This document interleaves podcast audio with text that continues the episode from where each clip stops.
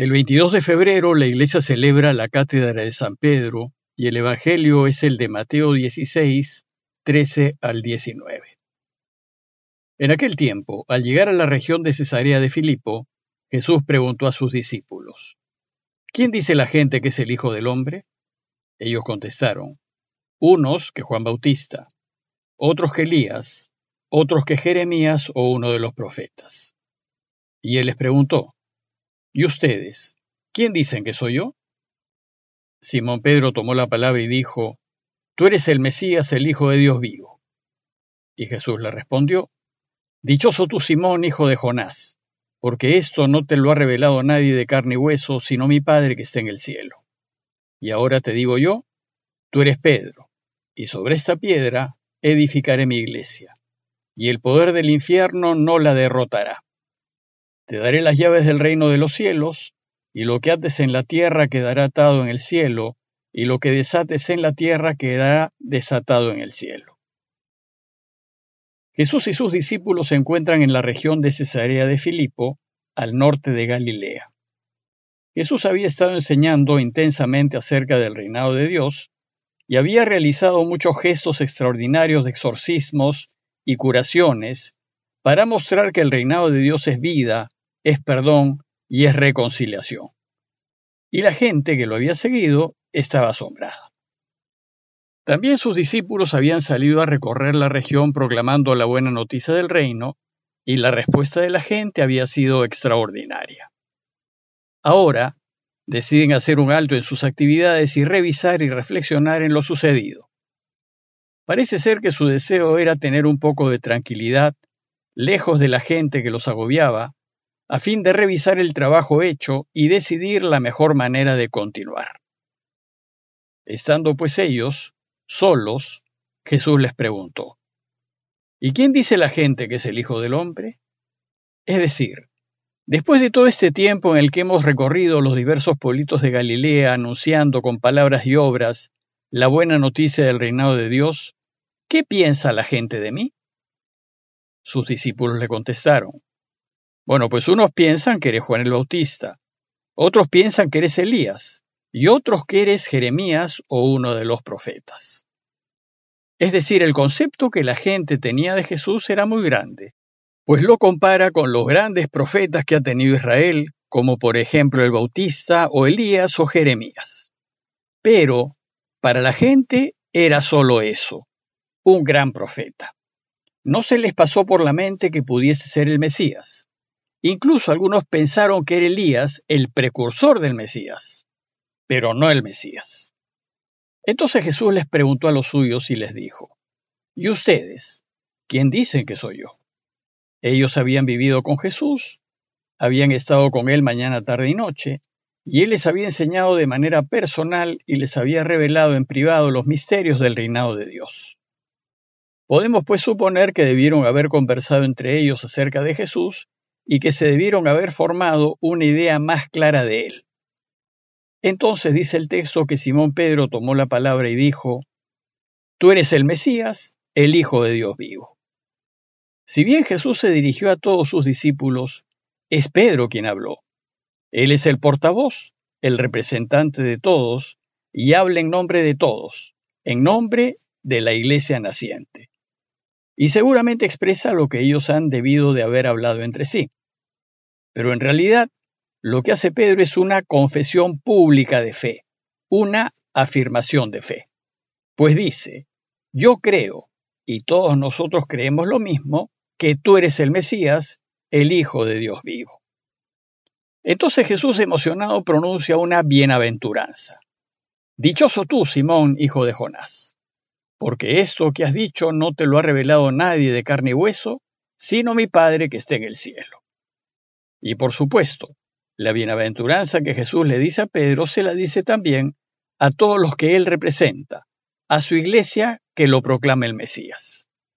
Le va a decir que es dichoso, que es feliz, que es bienaventurado, y que creer que Él es el Mesías será fuente de felicidad para Él y para toda la iglesia. Le dice también que esa afirmación de fe es una revelación del Padre, pues decir convencido que Él es el Mesías no es algo que se deduzca por la razón. La razón, si bien es un extraordinario regalo de Dios, tiene sus limitaciones para los asuntos de fe y para los asuntos del corazón. Por eso no se entienden algunas decisiones que tomamos con el corazón. Lo que Jesús le dice a Pedro es que el Padre ha trabajado en su corazón y en el corazón de todos ellos, y les ha hecho ver, les ha revelado que Él es el Mesías. Revelar quiere decir quitar el velo que cubre los ojos, descubrirnos, mostrarnos. Pero además Jesús hace dos afirmaciones más. Primero le dice a Simón, ahora te digo yo, tú eres Pedro, y sobre esta piedra edificaré mi iglesia, y el poder del infierno no la derrotará.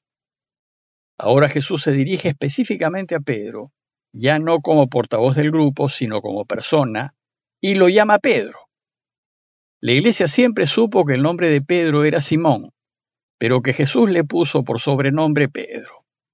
Y según Mateo, esta es la ocasión en donde Jesús lo llamó Pedro. En los evangelios se le va a llamar indistintamente Simón, o Pedro, o Simón Pedro. Bueno, pues Pedro quiere decir roca, piedra, y en arameo roca se dice cefas o kepas. Pablo en Gálatas 2.11 lo va a llamar así, lo va a llamar cefas, pues para la iglesia naciente, Pedro es la roca. Lo extraño es que Jesús llame a Simón roca cuando para los judíos la única roca firme es Dios. Por ejemplo, dice el Salmo 18, 3 y 32, El Señor mi roca y mi baluarte, mi liberador, mi Dios, la peña en que me amparo, mi escudo y fuerza de mi salvación, mi ciudadela y mi refugio. Pues ¿quién es Dios fuera del Señor? ¿Quién es roca sino solo nuestro Dios? E Isaías 44, 6, 8 escribe, Así dice el Señor, el Rey de Israel y su Redentor. Yo soy el primero y el último. Fuera de mí no hay ningún Dios. No hay otra roca, yo no la conozco. Bueno, pues para Jesús, Pedro es esa roca firme, ese cimiento sobre el cual Él va a fundar su iglesia. Él es su vicario, su representante en esta tierra y goza de toda su autoridad. Por eso en la segunda afirmación le delega esa autoridad. Dice el texto, Te daré las llaves del reino de los cielos, y lo que ates en la tierra quedará atado en el cielo, y lo que desates en la tierra quedará desatado en el cielo. Detrás de esta afirmación está la imagen de las ciudades amuralladas de ese tiempo, en donde el máximo responsable de la ciudad tenía las llaves de la puerta de la muralla. Por eso hoy se habla de las llaves de la ciudad.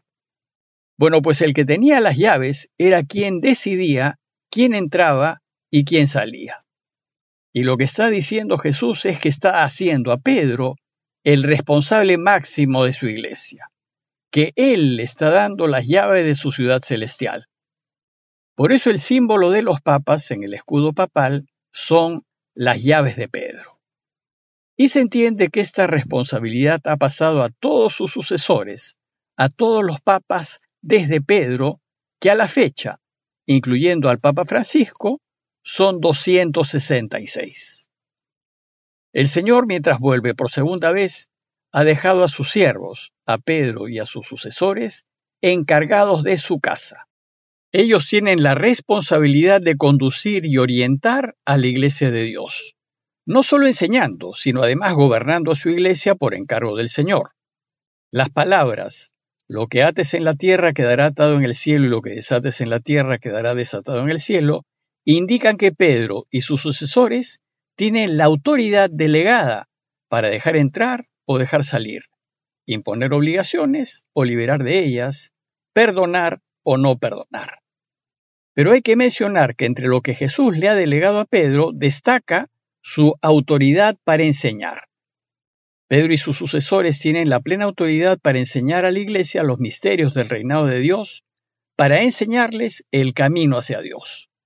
Tienen la autoridad para aclarar y definir asuntos de fe, para dirimir cuestiones discutidas, para marcar el rumbo de la iglesia y para reorientar su marcha, indicando a la luz de los signos de los tiempos qué aspectos del reinado de Dios hoy estamos dejando de lado o sobre los cuales es necesario insistir.